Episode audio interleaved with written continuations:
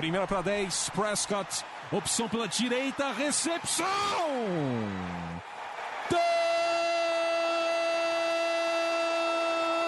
Touchdown! Bryce Butler! O Dallas Cowboys com uma sequência doutrinadora. Oito jardas, aí o Dez Bryant rasgando pela esquerda para entrar na endzone, touchdown! A linha ofensiva do Dallas Cowboys está humilhando. Entrega para o Elliott para endzone, touchdown! Touchdown, Dallas Cowboys! Dak Prescott do comando. Orlando Skendrick com a interceptação que define a vitória do Dallas Cowboys no Sunday Night Football.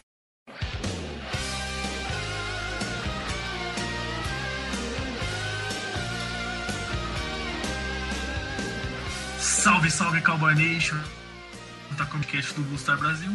Eu sou Leonardo San Jorge e hoje conto com o meu companheiro Gabriel Patti, que já é usual aqui no podcast. Também temos um convidado especial, não tão especial assim, o nosso amigo João Lucas Rodrigues, que para quem acompanha os podcasts aqui do Bustar Brasil sabe quem ele é por conta do podcast do Draft, em que ele participa junto comigo. Então, primeiro deixa eu dar boas-vindas aí ao Gabriel Platt, nosso, nosso titular aí da posição. E aí, Platinho, beleza? Tudo certo, cara. E contigo? Tamo aí, né? Umas notícias ruins essa semana aí, mas no geral, tamo aí. E você? Eu achei que, que a possível lesão do Zac Martin ia ser a pior notícia da semana. É, você vê, né, cara, como, como na vida as coisas vêm rápido até você. E aí, Joãozinho, como é que você tá? E aí, moleque? Tudo certo. vivo? Quer dizer, Tá vivo? tristeza pelo, pelo Frederick, né? Mas. Tá vivo? Vivo? Lógico que eu tô vivo, porra. Não, tá não. Tem boatos que no final de semana você, você tava semi-morto. Algum, algum- isso? E só uma parada, se o Plat é o titular aqui, a gente tá pior do titular do que o Cowboys de center, né? Vamos combinar. É. Mas, mas você vê que o resto do lineup normalmente é Rafa e Luiz, então realmente. Acho que decente só tem eu mesmo. Isso que eu ia falar. Do, com, com o line-up do Rafa, você quer falar de mim? Pelo amor de Deus. É. Entendeu? O inteiro tá lamentável. Mas, mas vamos, vamos falar o que interessa então. É, o Cowboys jogou na semana passada o jogo de pré-temporada contra o Cincinnati Bengals. É, o placar acho que é o que menos interessa na pré-temporada, né? O Cowboys acabou perdendo. Assim, a- a- eu, eu vejo de uma forma que você consegue tirar alguns pontos positivos e negativos é, das partidas, principalmente individualmente, não analisando um contexto no geral. É, apesar que o Cowboys tem mostrado algumas coisas defensivamente aí que, que já são boas para projetar para a temporada. Mas, Plat, é, vendo o jogo, principalmente na parte dos titulares e dos principais reservas, quem que você assistiu que te destacou? O que, que você gostaria de falar? Fala um pouquinho pra gente qual jogador ou o que, que chamou mais a atenção. Cara, é, pelos titulares, eu vou falar do ataque primeiro. Eu gostei bastante da sintonia do deck com todos os recebedores, né? Acho que no primeiro tempo. Agora eu não vou saber se o deck voltou pro segundo, quarto, né? Mas no, no primeiro quarto o deck acho que conectou oito recebedores diferentes. E de wide receiver a Tyrande, então eu acho que isso é importante, porque eu, Tyrande, por exemplo, eu não vejo um jogador como o número um fixo e vai ser ele pegando todos os snaps como o Jason Witten fazia.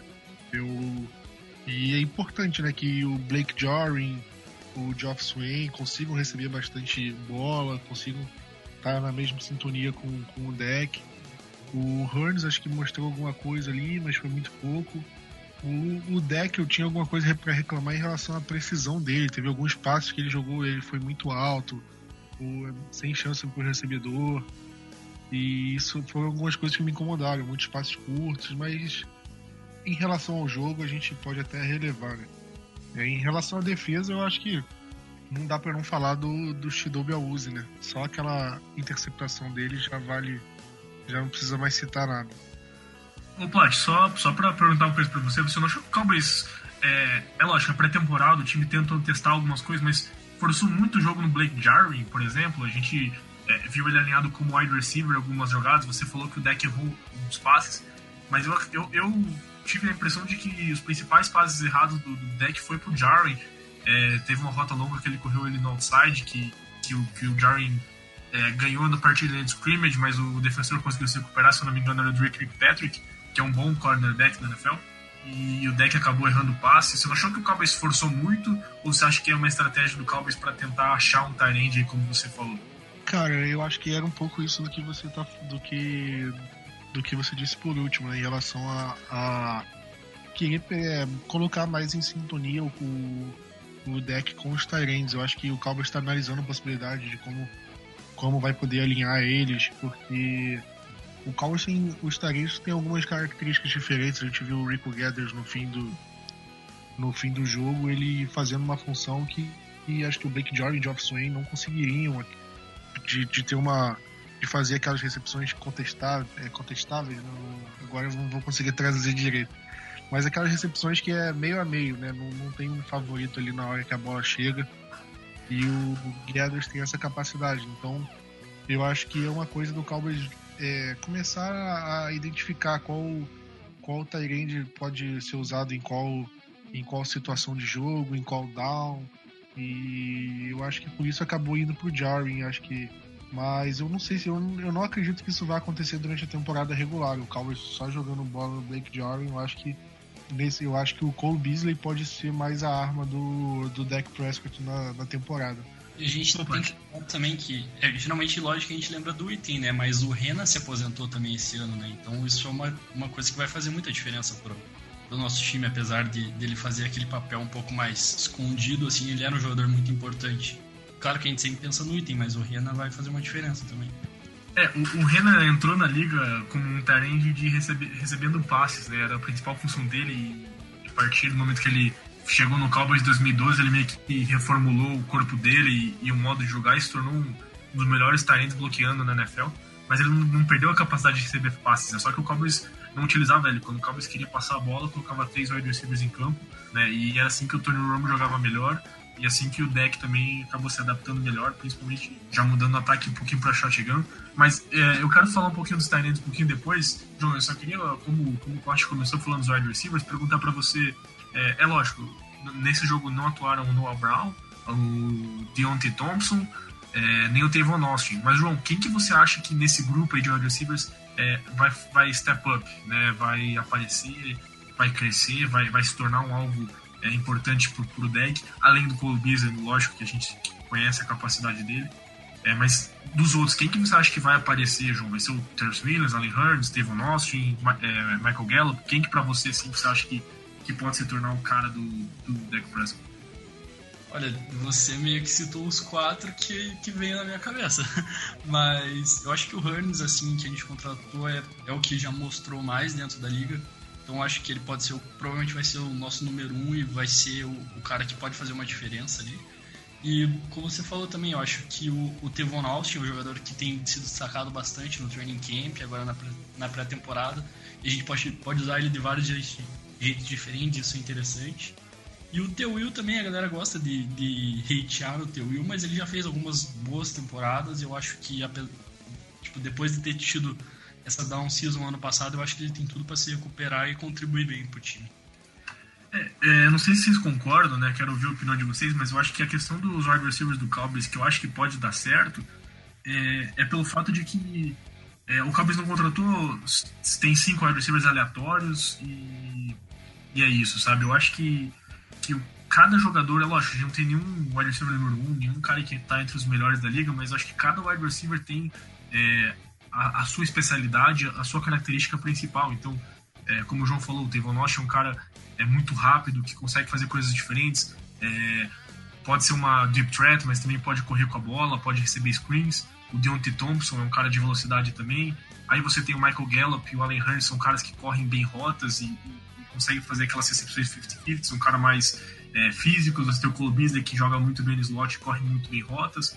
É, o Terrence Williams, a gente já viu fazendo recepções espetaculares, é um cara que, que no jogo, acho que intermediário, é, é sempre foi bastante eficiente, e até na red zone, principalmente é, com a sintonia que ele tinha com o Romy. Nesse jogo ele recebeu um touchdown do deck, né? o deck saiu do pocket, é, o Terrence Williams é, se posicionou bem ali, fez, fez meio que o box out, o deck é, achou ele ali no cantinho da end zone.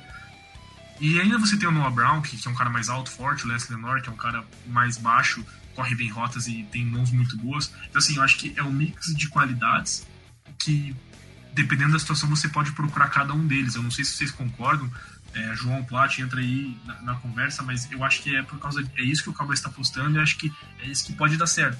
Mas ao mesmo tempo você fica naquela, será que algum deles tem capacidade de numa terceira descida importante aparecer e fazer uma jogada ou é, no final do jogo é, é receber um, um, passe longo, é, um passe na red zone como o Des Bryant fazia, como o Jason Witten fazia e tudo mais. Então gostaria de ouvir a opinião de vocês em relação a isso. Cara, eu concordo com o que você falou. O Cowboys tem, é, tem os wide receivers bem especificados para cada situação e tal.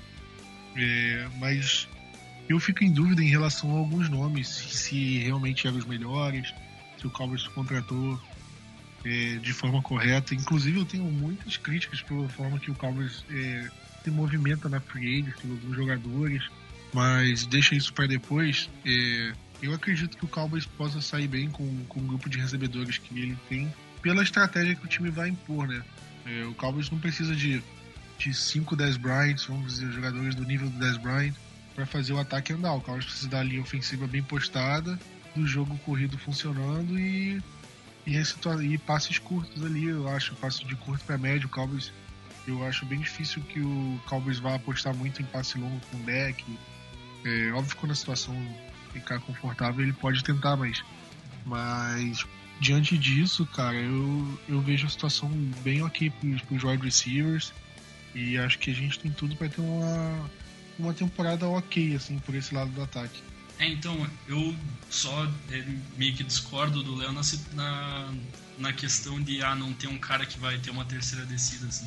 Eu acho que a gente já viu vários desses jogadores é, participando bem em situações é, tipo clutch, assim, de quarto período, terceira descida, seja ele o Beasley, o T. Will ou o próprio Hearns no Jaguars. Eu, acho que, eu não acho que isso necessariamente vai ser um, um problema. O que pode ser um problema é a gente não ter aquele recebedor que tipo, você assiste o, os melhores momentos do jogo e fala, nossa, esse foi o cara do jogo, entendeu? Isso que eu acho que a gente não vai ter. E às vezes, sabe, times ganham jogos por causa de recebedores assim, entendeu? E a gente não tem esse tipo de jogador que vai ganhar jogo. Mas no sentido de, de situações clutch, assim, eu não, não vejo necessariamente um problema.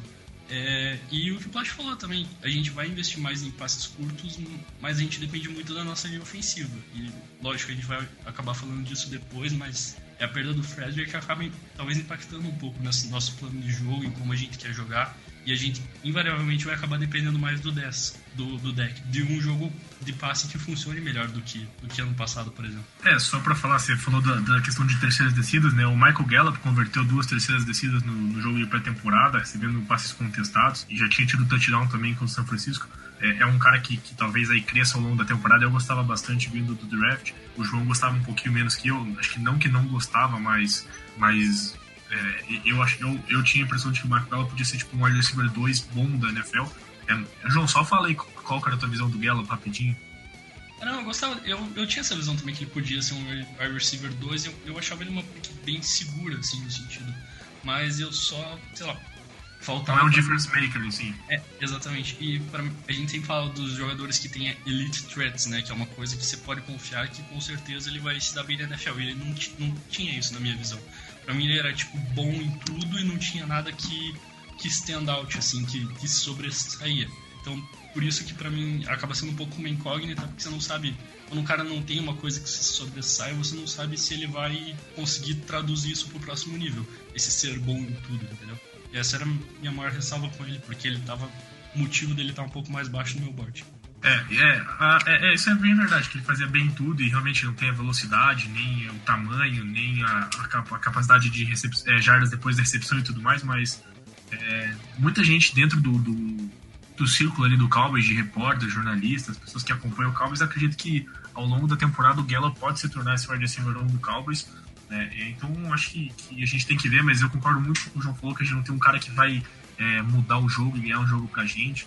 É, que, que igual, é, eu, eu, eu, penso que assim, vai ter semana que, que o Tavon Austin vai ter 100 jardas e vai ser o, o melhor receiver, vai ter semana que o Beasley vai ter 8 recepções e 80 jardas, vai ter jogo que o Gallup vai ter dois touchdowns, sabe? Tipo, cada jogo parece que vai ser um cara, assim, não vai ser tipo algo consistente, tipo, há 3, 4, 5 semanas seguidas é o Hearns é, jogando muita bola e, e, fazendo a diferença. Eu acho que se o Cowboys quer ganhar, é, é, lógico que depende do jogo corrido e o, o, o, passe vai vir a partir de situações confortáveis de terceiras descidas e também do play action. Então eu acho que além disso, o Cowboys vai depender muito de a cada jogo alguém aparecer e fazer, fazer diferença, fazer as, as coisas que precisa. Mas já que a gente está falando de, de, recebedores aí, é, o Plat começou a falar dos Tyrants, o João também. Vamos, vamos falar do Rico Gathers, acho que a gente precisa falar, né? É, o Rico Gathers é um cara que o Cowboys draftou em 2016 é, ficou dois, é o terceiro ano dele já na liga. É, ele era um jogador de basquete no college, ele não jogava futebol americano desde a oitava série. E o Cowboys tentou uma chance com ele para jogar de tight. No ano passado, ele, na primeira temporada, o Cowboys nem botou ele em campo na pré-temporada. É, na primeira temporada dele, o Cowboys não botou ele nem em campo na pré-temporada, porque ele não estava nem longe de estar pronto. Na segunda temporada, ele chegou a jogar, jogou muito bem as partidas que jogou. E esse ano parece que o Cowboys está escondendo ele um pouquinho também, não está colocando ele em campo. É, os te, é, a, digamos assim, os rumores que tem é que os técnicos têm medo de colocar ele em campo, porque, como você falou, ele tem capacidade de fazer aquelas jogadas é, diferentes, mas parece que as básicas, bloquear, é, é, pegar o cara certo ali na, corrida, segurar uma blitz, fazer essas coisas, ele não tem essa capacidade. Você acha que essas highlight plays, digamos assim, são o suficiente para o Rico Garris ficar na elenco ou você prefere ter três tarentes sólidos e que vão fazer o trabalho certinho, mas que não tem esse potencial como é o Jarry, o Swain e também o Dalton Schultz? Cara, eu li a análise de algum de algum especialista aí no Cowboys dizendo que se o Cowboys quiser levar os 53 que, que possam te fazer ganhar uma partida, o Rico Gathers teria que estar tá dentro.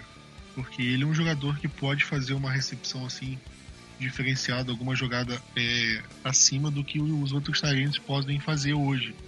Então ele é um cara que, que pode fazer diferença muito mais do que se a gente levar, por exemplo, o Mike White, que vai ser o, o QB3, vai ficar inativo a temporada inteira e não vai jogar um snap. Então, não, não necessariamente eu tô falando que ele vai ter que sair, porque. Mas eu acho que o Guedes é um jogador que Cara, ele tem capacidade. Os técnicos não confiam nele justamente por causa desse básico. O Rico Guedes, ele tá pecando nisso. Ele, em alguns momentos, parecia que ele estava desmotivado, né? É, é, não estava se dedicando ao máximo nos treinos, isso estava incomodando os técnicos. Então, eu acho que é isso, cara. Eu acho que eu levaria ele, eu levaria quatro Tyrants. É, o Cowboys já levou quatro Tyrants no passado, não tem por que não levar agora. Eu, por, por, mim, ele seria uma aposta. Eu, não, eu acho que a torcida gosta bastante dele, né, justamente por causa dessas big plays. Mas vamos ver o que, que, que, que se passa na cabeça dos técnicos. É, se você pudesse levar o 53 para ganhar o jogo, o Gathers estaria. Se você levasse 53 para não perder um jogo, o Gathers não estaria. Né? É, mas, João, fala aí a tua opinião. É, então, e também tem a ver com uma coisa que eu e o Del sempre falamos também, que é uma coisa que o Patriots faz bastante, por exemplo, que, tipo, cara, use o jogador pelo que ele sabe fazer, não, porque ele, não pelo que ele não sabe. Entendeu? Cara, se ele não sabe bloquear a linha, ele de recebedor, entendeu? Por isso que eu acho que. E, e, o Cowboys não é um time muito bom em fazer isso, né? Então esse acaba sendo um problema.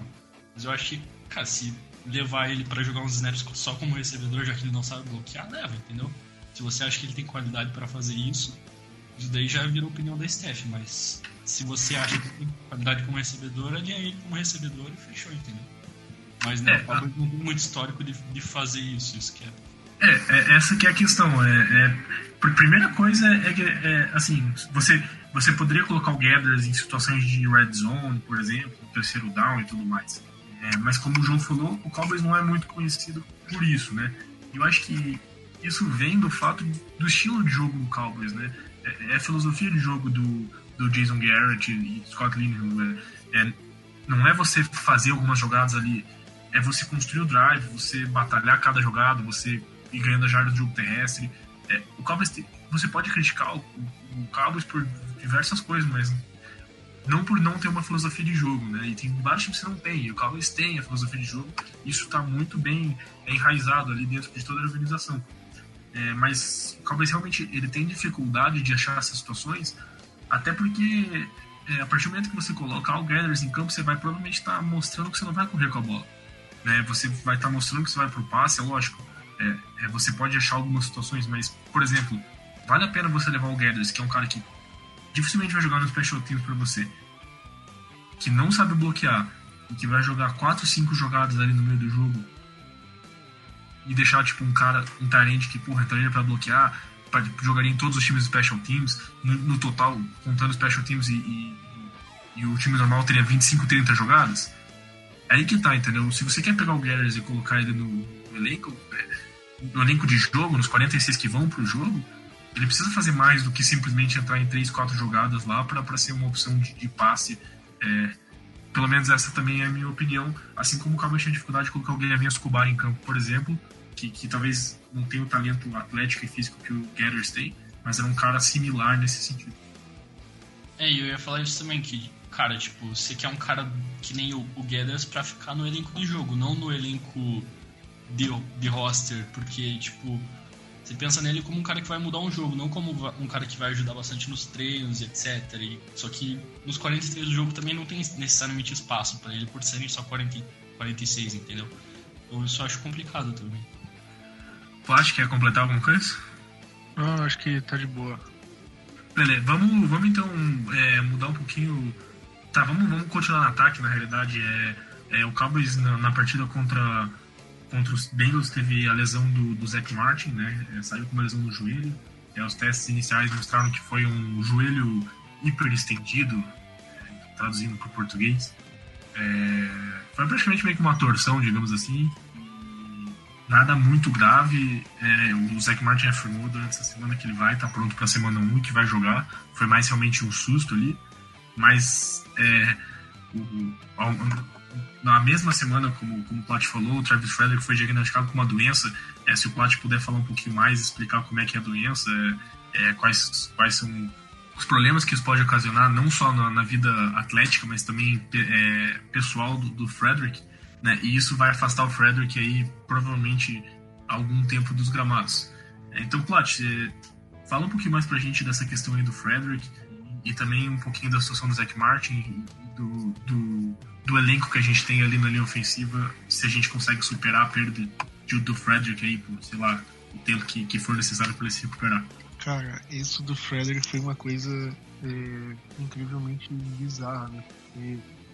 Porque é, é, ele teve uma síndrome rara, é, para quem não sabe, é a síndrome de é, Guillain-Barré, Guillain-Barré, não sei como fala, é uma, é uma síndrome rara que o seu corpo começa a atacar o seu próprio sistema nervoso. Ele começa o o Frederick no começo da, da, do mês ele estava sentindo umas pontadas, né, que estavam falando meio perto do pescoço e tudo mais, e era por conta disso, né, porque o próprio corpo, o organismo dele estava atacando o próprio sistema nervoso, ele estava sentindo essas pontadas. Em alguns casos, ele a pessoa pode perder o sentido das pernas, pode ter dificuldade para respirar e tudo mais, mas o Frederick ele, ele deu sorte, né? Porque ele detectou a doença muito cedo e ele é novo, ele tem, ele é um atleta, ele tem, ele tá, ele tem um porte físico, né? Adequado, então, então isso facilita, porque a situação dele. Então, em relação a isso, o, o teve, eu já vi, é, eu vi uma notícia de um médico dizendo que que pô, é, ele pode se recuperar em até dois meses. Só que eu acho, eu acho muito difícil contar com isso, porque é uma doença rara, ela, eu acho que não tem cura, assim, você pode tratar, você pode voltar a ficar 100%, mas eu não sei se ela pode voltar ou não, aí não sou médico para falar isso. É aquilo, a gente não pode, a gente não pode saber se ele vai perder a temporada inteira, se ele nunca mais vai jogar, ou se ele em um mês vai estar pronto. É uma coisa assim que a gente vai ter que deixar no ar, vai ter que esperar ver como é que vai, ele vai reagir ao tratamento, como é que vai acontecer, para ver se tudo fica ok. Em relação ao Zac Martin, cara, quando ele botou a mão no joelho, todo mundo não tinha, não tinha torcedor do Cowboys ateu naquele momento. Acho que todo mundo rezou, pediu aí para que ele ficasse bem. Ele foi para aquela tenda azul, foi pro vestiário, né, e demorou para voltar, isso deu uma apreensão. Ele tinha rompido o ligamento só que ele voltou pra sideline, né? Sem uniforme de jogo, obviamente, mas voltou andando, voltou sem problema. Porque se ele tivesse ido pro vestiário e os caras tivessem detectado o ligamento rompido, eles não iam deixar o, o Zac Martin voltar sem, sem uma muleta, sem algum tipo de proteção no joelho. Por mais que ele estivesse andando normal, é, os médicos já teriam se eles tivessem uma suspeita e tudo mais. Então, isso para mim foi um sinal positivo, que aí a ressonância magnética detectou uma, uma lesão, acho que não foi nada é, grave, e ele e o próprio Zac Martin falou que vai jogar na semana 1. Com ele a gente já não se preocupa mais. Tem o Frederick, que a gente vai jogar com o Joe Looney de center, né, que, que é um cara que não estava não tava fazendo os snaps bem na, na pré-temporada, eu lembro contra o 49ers e acho que até agora contra o Bengals ele, ele deu umas bobeadas nos snaps que ele vai ter que corrigir. Diga, Léo. Não, é, eu só queria falar que, primeiramente, acho que a gente tem que desejar é, é, tudo de melhor pelo Frederick, porque não pelo jogador de futebol americano, mas pela pessoa, é um cara muito bacana, um cara que, que ajuda bastante na comunidade de Dallas e tudo mais, e, e é um dos favoritos dos, dos, fãs do Cowboys, não só pela atuação dele dentro de campo, que é fenomenal, mas também fora de campo, né? É, mas como você falou, é, por ele ser jovem, se fosse uma pessoa de 50 anos que não é atleta, que, que tem uma produção normal, não, não, pratica atividades em nível profissional, isso seria, seria uma, mais complicado. Parece que, que ele realmente vai ter chance de se recuperar. É, só não é possível dar um tempo. É, é parece que é um tratamento bastante complicado. É, ele está fazendo é, já há algum tempo, já né, desde, o, desde o início dessa semana, ele já está fazendo tratamento. É, mas parece que são sessões longas de tratamento e tudo mais, e que ele vai ter que fazer isso é, constantemente até ele começar a recuperar a força e to, os totais sentidos ali na, na região que estava sendo afetada. É, então, assim, eu só desejo a recuperação rápida para ele. E vai ser estranho é, é, ver o, o Cowboys sem o Frederick como centro, porque desde que ele entrou na liga em 2013, ele simplesmente jogou todos os snaps é, é do Cowboys e foi titular em todas as partidas e tudo mais. Então, é, é, é, um cara assim que, que a gente não está acostumado a ver fora, assim como o Zach Martin também, desde que entrou na liga, é, foi titular em todos os jogos. É, então a gente não está acostumado a perder esses atletas, assim como, por exemplo, o Tyron Smith, a gente já viu ele fora algumas partidas. Mas, João, é, você acha que, que, que o Cowboys consegue dar conta é, se perder o Friday por um, dois meses da, da temporada, é, é, com o Joe Looney ali por dentro, ou você acha que isso complica demais aí, já que o Cowboys é um time que depende bastante da linha ofensiva para ter sucesso? Cara, eu acho que os dois. Acho que complica demais, mas eu acho que a gente pode ainda ter uma temporada de muito sucesso. E, cara, a primeira coisa que quero dizer, além de é, melhoras pro Frederick, ele é um cara muito sensacional.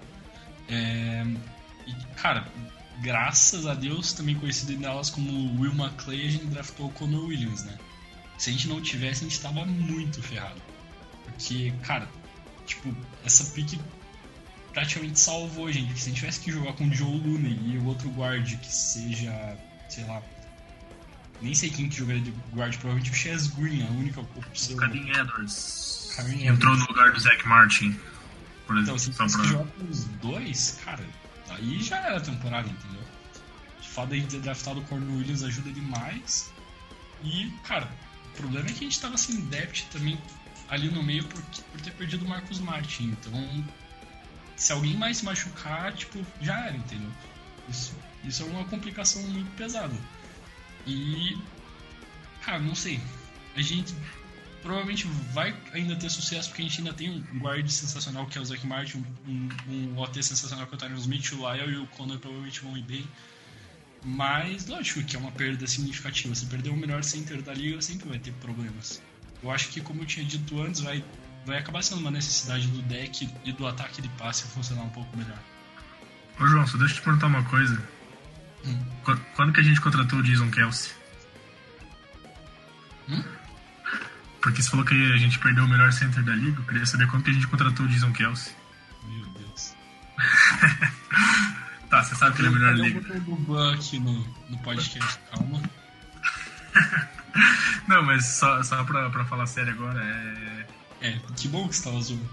Não, eu não tô zoando, eu acho que é o melhor center da liga. Mas enfim. É...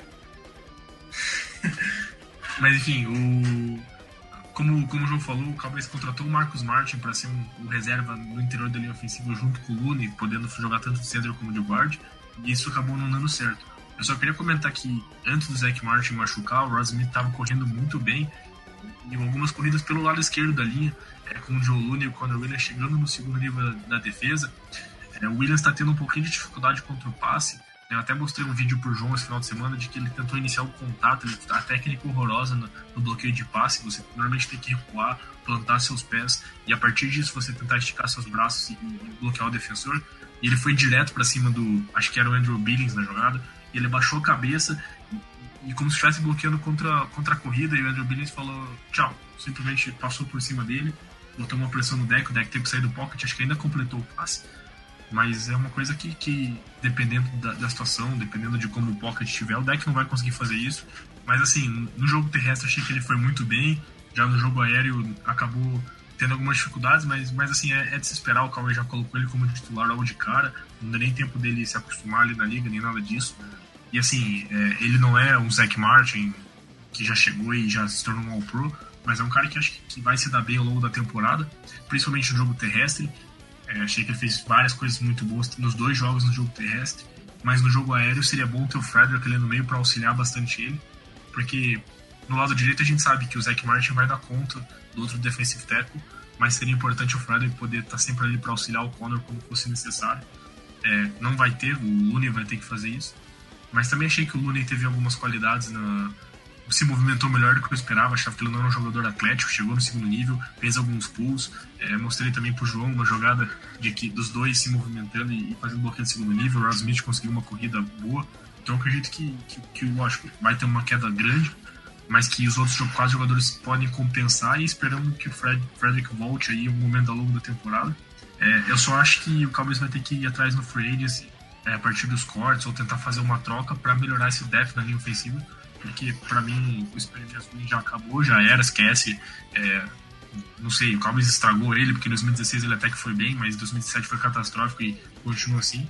E os outros jogadores não têm condições de, de entrar caso necessário, o Caden Edwards, é, os outros atletas que o Cowboys tem. Então a gente ficou praticamente só com o Cameron Fleming de, de um backup é, é, capaz e, e, a gente precisa de pelo menos dois, né? E principalmente, se for possível, três. E a gente não tem isso no momento. Vamos e é. eu lembro. Eu só. Só uma parada, eu só lembro que a gente falava, tipo. Quando você me mostrou lá o lance do. Contra o Bengals, que a gente falava, ah, tal. Tá, tipo. É ruim, mas pelo menos vai ter o Frederick ali, ali para cobrir para ele e tal, vai conseguir ajudar. E agora, tipo, a gente tá nessa situação que a resposta que a gente tinha para aquele problema sumiu, entendeu? Então isso é, isso é, um, isso é foda. É, mas a gente espera que o Williams vá melhorar ao longo da temporada, ele tem capacidade disso, ele era left tackle no college em 2016, teve uma temporada fantástica na, na, na, Universidade de Texas, que é uma universidade pequena, né, sem muita tradição, né, Plat? É, mas mas que, que mesmo assim ele teve bastante sucesso lá como left tackle. Em 2017 acabou se lesionando, não jogou tanto assim, mas, mas é um cara que eu gosto bastante e eu acho que, que ele vai dar conta do recado. Então, eu queria fazer um anúncio que o Léo não voltará mais a participar dos podcasts. Aproveita aí sua última edição. ah, beleza, pode deixar. Só, só pra falar que você sabe que aqui no, no, no NCAA, Boise State passou por cima do, de Texas, né? Mas enfim, eu acho que eu vou atribuir isso às suas péssimas qualidades é, no PlayStation. Pode ser? Boise State também é gigante, né? Então. É, aquela ah, de quarterback era complicado para. Boise State é categoria de base do Cowboys. Então, pra você ver como, como tem qualidade, né? Tyron é Crawford, aqui, Skendrick, só jogadoraço. DeMarcus Lawrence. Kendrick é, é um ótimo jogador. Ele é o ponto fora da curva. Tá bom. Beleza. Então, já que a gente tá falando de Tyron Crawford e DeMarcus Lawrence aí, é, vamos falar um pouquinho da linha defensiva do Cowboys. É, partindo já pro lado defensivo, pra gente é, finalizar. O, o Cowboys teve a volta do Randy Gregory é, e a partir disso criou algumas possibilidades no elenco. O Tyron Crawford algo que tem sido falado, vai continuar sendo titular de, de right end, mas ele tem sido colocado como defensive tackle em situações de passe, terceiras descidas. Teve até uma segunda para 13 na partida contra o Bengals, que o Tyron Crawford foi para defensive tackle, e o Randy Gregory entrando na função dele no lado direito, simplesmente atrás do cornerback, que é a coisa que ele faz melhor. É... João, começa por você agora. Qual o impacto disso do Tyron Crawford voltar para dentro, que é o lugar que ele se sente mais confortável, principalmente contra o passe, né? Contra a corrida ele vai muito bem ali pelos lados, mas por dentro, contra o passe ele é infinitamente mais efetivo. Que o Cowboys está com um pouquinho de dificuldade é, em achar um defensive tackle que tem essa capacidade de impactar contra o passe. A gente tem vários caras que são bons contra a corrida, sólidos e tudo mais.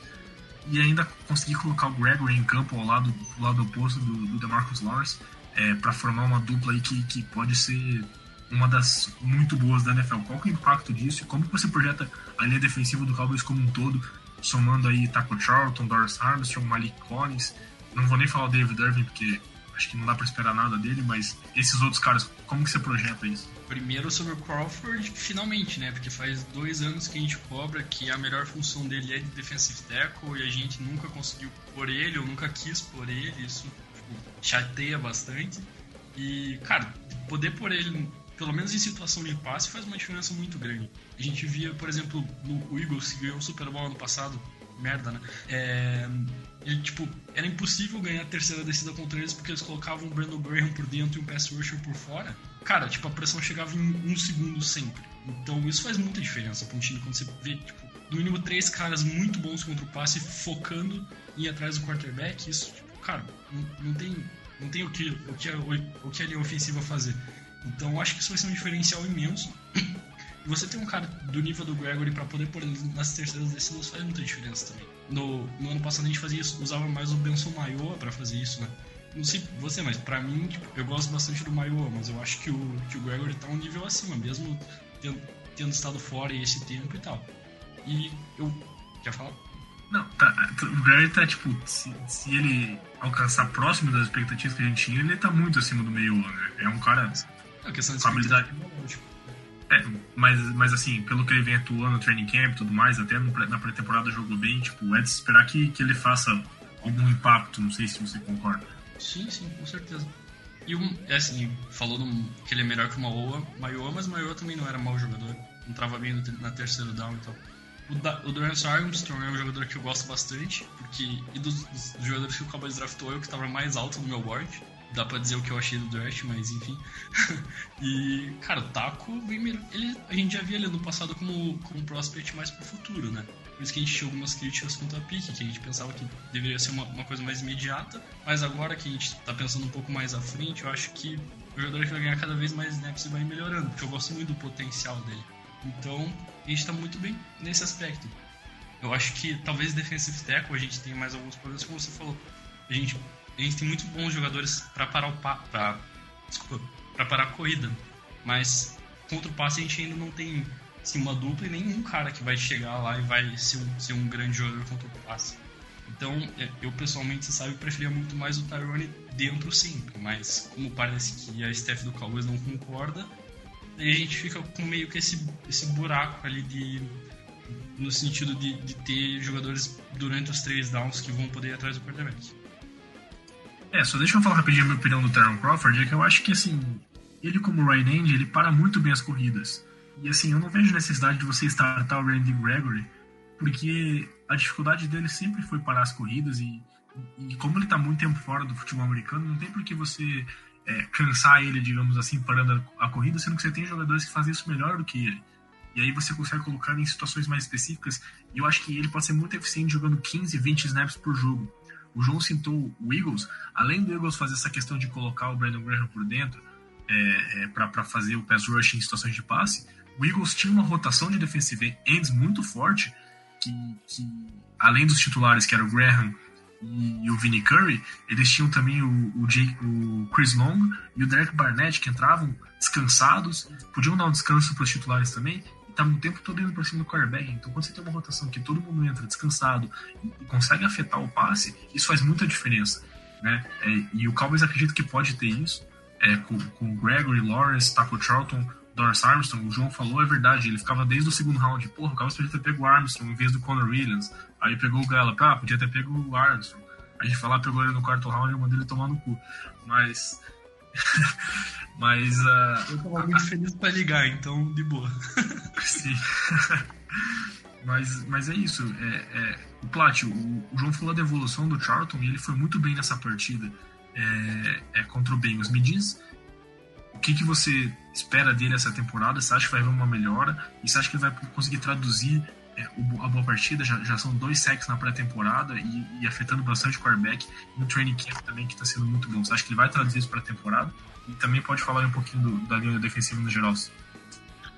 Cara, eu confesso que a evolução do Taco me animou bastante. Ele não só nesse jogo contra o Bengals, né? Contra o 49ers, ele foi muito bem. Ele conseguiu o sec, ele e ele pressionou muito, né? O quarterback reserva deles, o CJ Better, ele foi muito pressionado. É, teve que jogar a bola fora algumas vezes, teve que sair do pocket e, e o Taco foi o responsável por isso. É, eu, eu não ficaria surpreso se o Taco e o Gregory juntos somassem 10 sacks na temporada. Porque eles estão demonstrando evolução, né? O Gregory está muito tempo parado e ainda assim está é, mostrando que, que ainda tem qualidade, ainda pode ser um bom jogador na liga. E o Taco está demonstrando evolução. Eu acho que o nosso pass rush está numa situação é, extremamente privilegiada se a gente olhar para 2014 e ver que o nosso líder em sex era. Até esqueci o nome do desgraçado. Que ano que você falou? 2014. Era o Jeremy Mincy. É o Mincy, Mincy. Eu só tava lembrando que ele fazia, que ele virou rapper. Pra você ver como é que a carreira dele tava boa, ele teve que virar rapper. Cara, mas o Mix era monstro, meteu dois sacks no, na, na, nos playoffs aquele ano, então eu respeito. Sim, um contra sim, Detroit e um contra Bay. Não, lógico que tem isso, falou, eu tô brincando, tô brincando. É, é, só, só, pra, só pra, pra comentar agora a minha opinião, em relação aos defensive tackles, principalmente, a gente tem o Malik Collins, que eu acho que é um jogador bom e um pouquinho acima da média da liga, né, e que infelizmente perdeu todo, toda a off-season por causa de uma lesão no pé e está voltando agora, então acredito que isso talvez limite um pouquinho a evolução dele para esse ano, mas é, eu não me preocupo tanto com a posição de defensive tackle, porque eu acho que o Cowboys tem três ou quatro jogadores além do Collins, quando eu digo isso, eu estou me referindo a eu tô me referindo a Dayton Jones, a, a Brian Price, a Anton Woods, a Jihad Ward, caras desse nível que, que são jogadores que param bem a corrida que, que são jogadores grandes e difíceis de serem movidos. E assim, você, você pega o futebol americano que o Cowboys quer jogar, de, de implementar uma, uma fisicalidade ofensiva, de correr com a bola, de, de é, minar o oponente fisicamente, cansando e dificultando para a linha defensiva adversária você ter esses caras na sua própria linha defensiva que vão meio que é, evitar que isso aconteça contra o seu time é muito, muito importante. Por exemplo, assim, a gente vê, por exemplo, o Baltimore Ravens de, dos últimos anos. É um time que sempre tem 4, 5 caras de 300 pounds ali na linha defensiva, que é muito difícil de movimentar, é difícil correr contra esses caras, de impor um ritmo de jogo contra eles. E se você tem opções de tirar esses jogadores de campo para colocar jogadores mais efetivos contra o passe, que é o caso do Cowboys, né, de você poder colocar até o Coney que a gente não citou por dentro, é, o Tyron Crawford também, e numa eventual volta do David Irving, por exemplo, eu acho que o Cowboys se posicionou num, num, num, é, de uma boa maneira na, na, linha defensiva por causa disso. Né? É, você tem jogadores que, que, que, são capazes, como o Plot falou, provavelmente o Cowboys vai cortar dois ou três jogadores que estariam no elenco de 2013 até de 2014, que o time foi playoffs, talvez de 2016, que também tinha foi para e tinha problemas na linha defensiva. Eu vejo, por exemplo, o Brian Price, é, o, o e até o Charles Tepper podem ser cortados e são caras que tenho certeza absoluta que estariam nesses elencos que eu acabei de citar. Então, assim, é, o Cowboys tem um bom elenco, tem uma filosofia planejada e tem caras que, que vão fazer a diferença. Por exemplo, a gente espera uma temporada monstro de Marcus Lawrence de novo, somado com esses outros atletas que a gente citou, Gregory, Tyron Crawford, Malik Collins, é, Armstrong, Taco e tudo mais. E quem sabe com a volta do David Irving, que também é um cara do nível do, do DeMarcus Lawrence, de, de praticamente ser um superstar quando está em campo, mas que tem vários problemas fora. Pode ser um ponto forte desse time e, talvez o que, que faça a diferença para o Cowboys ir longe nessa temporada junto com o jogo terrestre. É, só para terminar então o podcast, vamos, o Plat falou do, do Auzi, interceptação que ele teve, vamos falar da. Só deixa eu falar uma coisinha da, da linha defensiva, por favor. Lógico. É, não, eu, primeiro eu só queria corrigir um fake news meu, que eu falei que o Hatcher foi líder de sex foi em 2013, na verdade, não em 2014, foi mal. E eu só queria também falar é que você falou sobre é, mover o Tyrone para dentro e colocar o, o, o, o Gregory de titular, mas a minha ideia era mais colocar o Taco mesmo, entendeu? Eu acho que o time se, se beneficiaria mais de ter o, o Tyrone de DT e o, Taco é, titular na direita.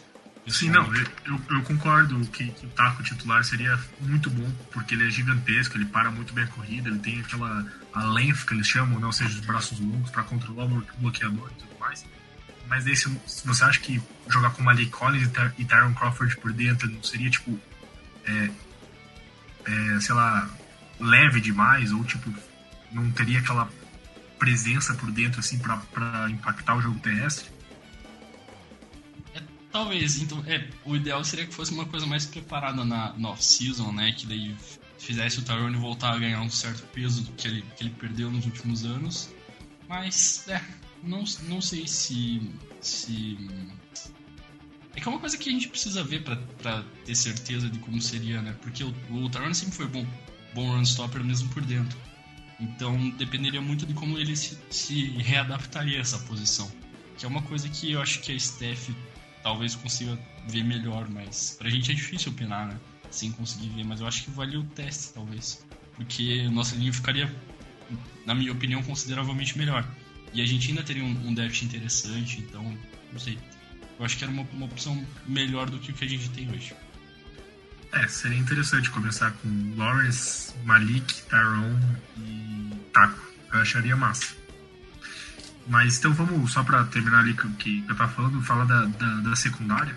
É, os corners foram muito bem, Plot, mas os safeties acabaram começando a preocupar um pouquinho, principalmente pela lesão do Xavier Woods. Era um depth já meio fraco, e que agora tá um pouquinho ainda mais minado com essa lesão. Parece que não é nada muito grave, mas pode ser que o Woods perca pelo, talvez a primeira semana da temporada. Né? É, não vai perder mais do que isso, mas existe a possibilidade dele não atuar contra a Carolina. Então, fale da, da, do ponto positivo, que são os corners, e do negativo, que pode vir assim, o safety spot. É, é exatamente o que você falou, né? Com o Woods machucado, e vai lembrar que o Jamil Showers, que era um, um jogador que estava lutando para ficar no elenco, rompeu o ligamento do joelho fora da temporada. Hoje a gente tem Kevin Frazier, e Jeff Hinton de titulares e de reserva tem que é dois é ninguém, né? São dois jogadores que a gente nunca ouviu falar, são calouros e é um grupo fraquíssimo. Deve ser, sem dúvidas, para mim, é o pior da liga, sem o Zen Woods. Com o Woods já tava, para mim, já tava no, no top 10 dos piores. Sem ele, então, para mim é o pior disparado. E, e, e o que me, me preocupa mais é que o Cowboys vê várias opções na free agency de, de poder contratar e, e, o Cowboys não vai. Eu não tô falando nem do Earl Thomas, que é uma situação mais complexa. É, a gente viu o Iloka agora sendo contratado e é um cara que o Cowboys nem sequer mexeu o dedo para tentar contratar e isso me incomodou. Acho que valeria um esforço. É, a gente tem o Eric Reed sem contrato e que provavelmente vai ficar fora da liga porque ele ajoelhava com o Kaepernick e isso vai influenciar o que eu acho errado, mas enfim, não é discussão para agora. Enfim, o o Vacaro e o Trey Boston eu nem vou comentar porque o Léo o Léo seria contra, mas eu acho que eles dariam um upgrade no, no, no, na nossa situação de safety atual, principalmente por conta do salário deles. É um salário baixo e eram jogadores que, para mim, acrescentaria. Não, o, Plástico, mas, mas fala aí, é, é a tua opinião se você acha que, que os caras tinham que ser contratados, quem sou eu pra, né, cara, pra impedir? Eu acho que a gente precisaria de um, de um reserva pro Jeff Heath, cara. Um jogador, tipo, ok, um jogador que não vai comprometer. E hoje a gente tem um calor não draftado de tá, reserva tá, imediata dele. Só deixa eu entender tua, tua, tua parada, só pra galera não, não, também não ficar sem entender muito bem. Você acha que o Cowboys precisa de um quarto safety, é isso? Tipo, um cara pra ser um ter, o terceiro ou quarto safety, é isso? Você não quer um titular para a posição. Você tá, você tá confortável com o Gui o Woods? Olha, confortável, confortável não tô necessariamente, mas eu acho que é ok. Eu acho que dá para ir pra temporada com os dois como titulares. Só que eu acho que não dá pra ir pra temporada com o grupo que a gente tem hoje. Os titulares até é ok. Sim, eu concordo. O Kevon, você gosta do Kevon ou não? Olha, eu acho ele um ótimo jogador para de time de especialistas e tudo mais, mas eu tenho minhas dúvidas quanto ele como safety, como é que ele lidaria na temporada regular. Tá. Não, só pra falar minha opinião em, em cima disso, daí já puxo pro João também. Eu concordo plenamente com você. É, eu, eu, me sinto confortável, mas não é, entusiasmado com os dois safeties que a gente tem de titulares, o Riff e o Woods. É, apesar de eu gostar do, do, do, potencial do Woods contra o passe, né, ele tem aquela habilidade de, de, aquele range de sair do meio do campo e fazer uma jogada próximo dos números, que era a minha maior crítica com o Baron Jones, o João sabe, é, de que, beleza, o Jones é, fazia o básico, fazia o que era pedido dele, mas não, não, tinha aquela habilidade de sair do meio do campo, ler, ler os olhos do quarterback, ler a jogada, ver que o corner estava em apuntos, ir lá pro lado do campo, dar uma pancada no wide receiver com a bola chegando, e foi basicamente isso que ele fez na jogada que ele se machucou, né? Ele quase interceptou um passe do Dalton pro, pro AJ Green fazendo uma jogada nesse, nesse estilo.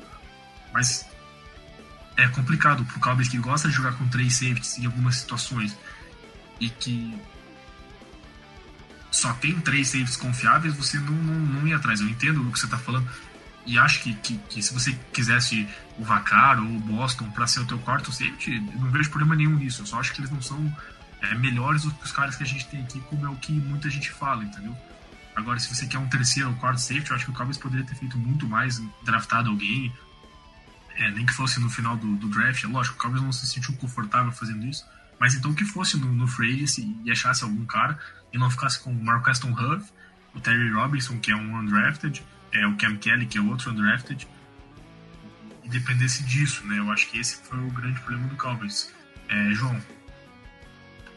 É, eu concordo também, porque e até a gente falava, né, que mesmo quando tava os três safeties saudáveis, a gente saudáveis, a gente pensava que a gente precisava de um quarto ainda justamente por jogar muito com três safeties. Então, isso já era um problema de antes é um problema que fica mais evidente agora depois da lesão. E, é, não sei, eu sou bastante crítico com a forma como o Cowboys lidou com isso. O Cowboys, querendo ou não, nos últimos anos tem preenchido bem o, o depth das posições. E eu acho que nesse sentido eles falharam essa temporada.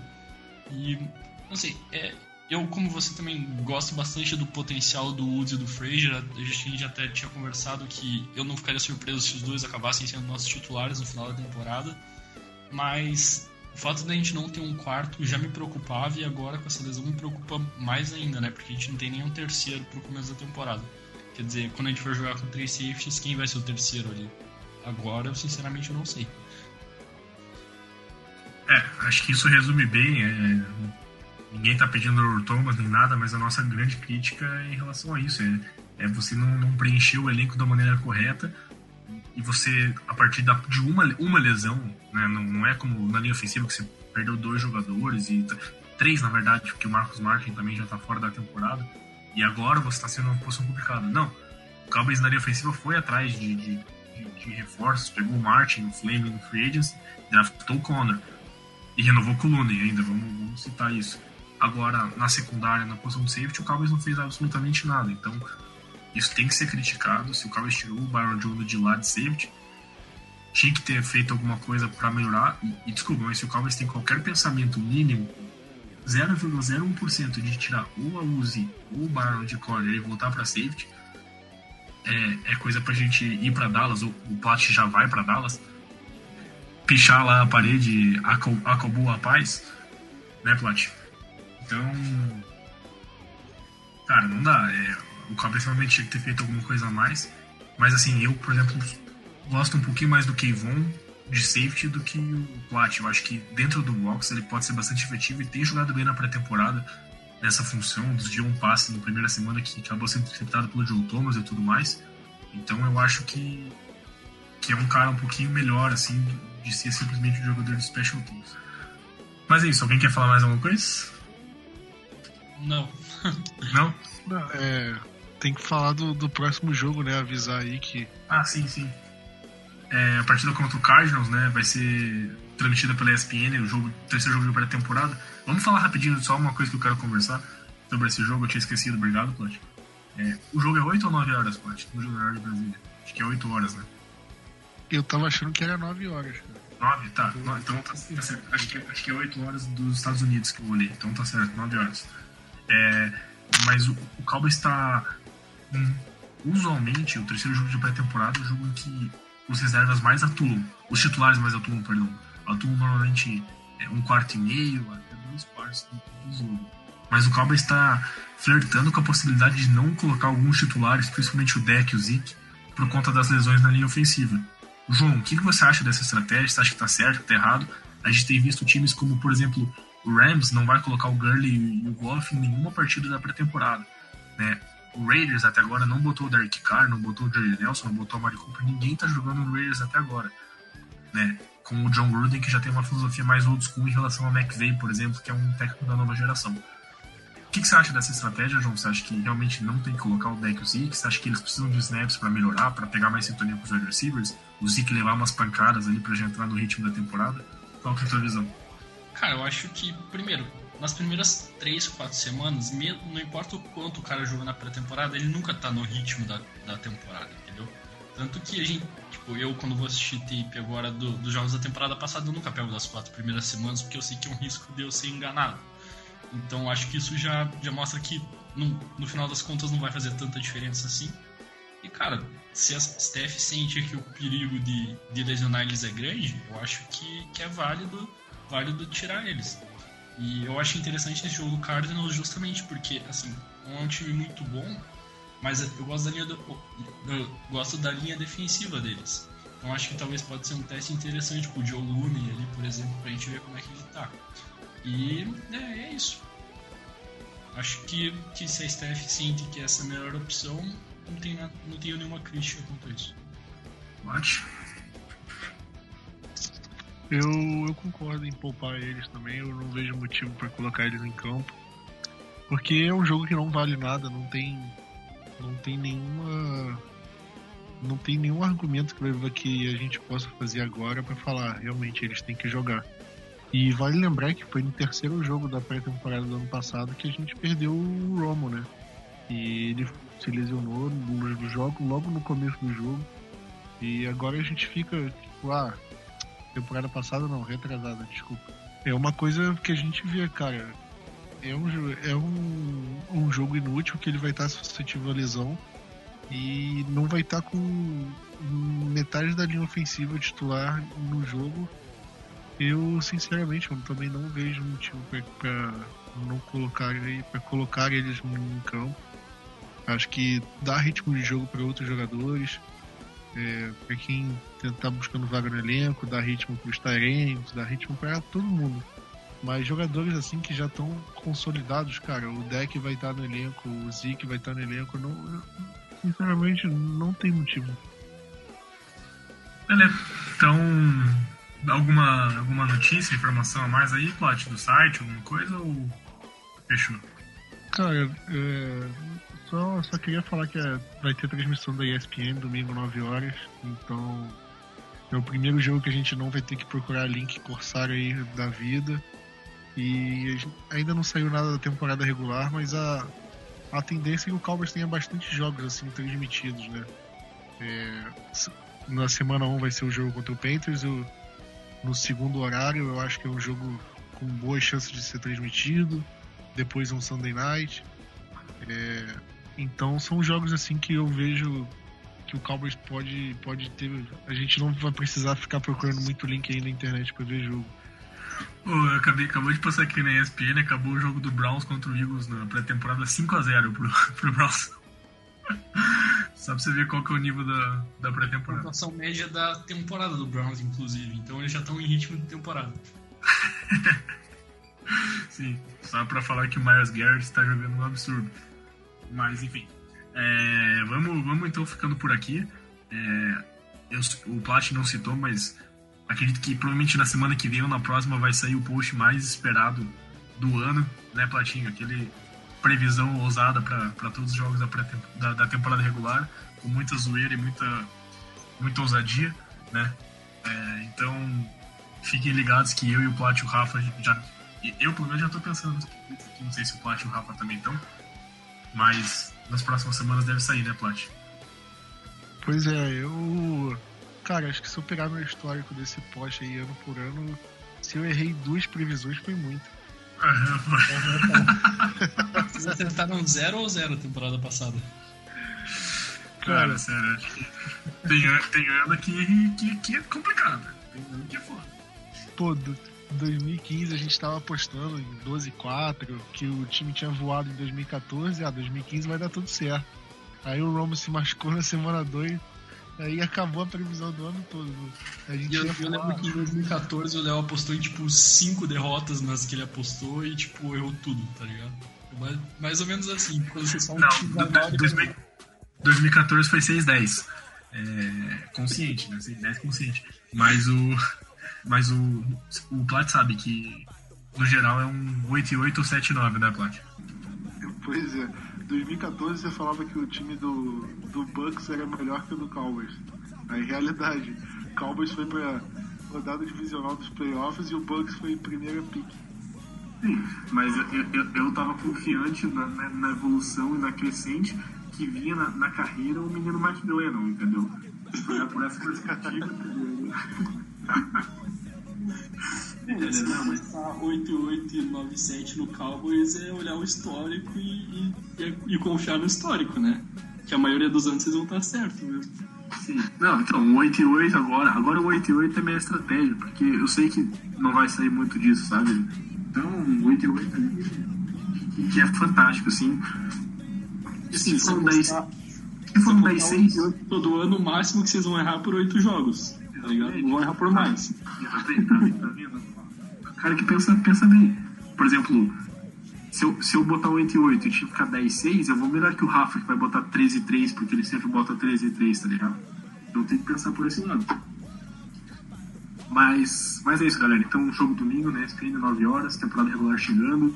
É, faltam aí um pouco mais de, de duas semanas aí pro, pro, pro início. A gente tá gravando na quinta-feira, então faltam exatamente 14 dias pro início da temporada regular enquanto a gente tá gravando. É, o primeiro jogo é, é Falcons e, e Philadelphia Eagles. Mas é isso, ficamos por aqui. Agradeço o João aí pela participação, ao Platinho por estar sempre aí. E é nóis, falou, até mais. Playmaker, playmaker, Micah Irvin, that's my all-time favorite. Legendary, just like Troy Aikman. Troy Aikman, Emmitt Smith, that's the all-time greatest. Woo! Roger Staubach, that's an icon. Like Deion Sanders was on the punt return. Name a franchise with more living legends. Living legends. R.I.P. to Tom Landry.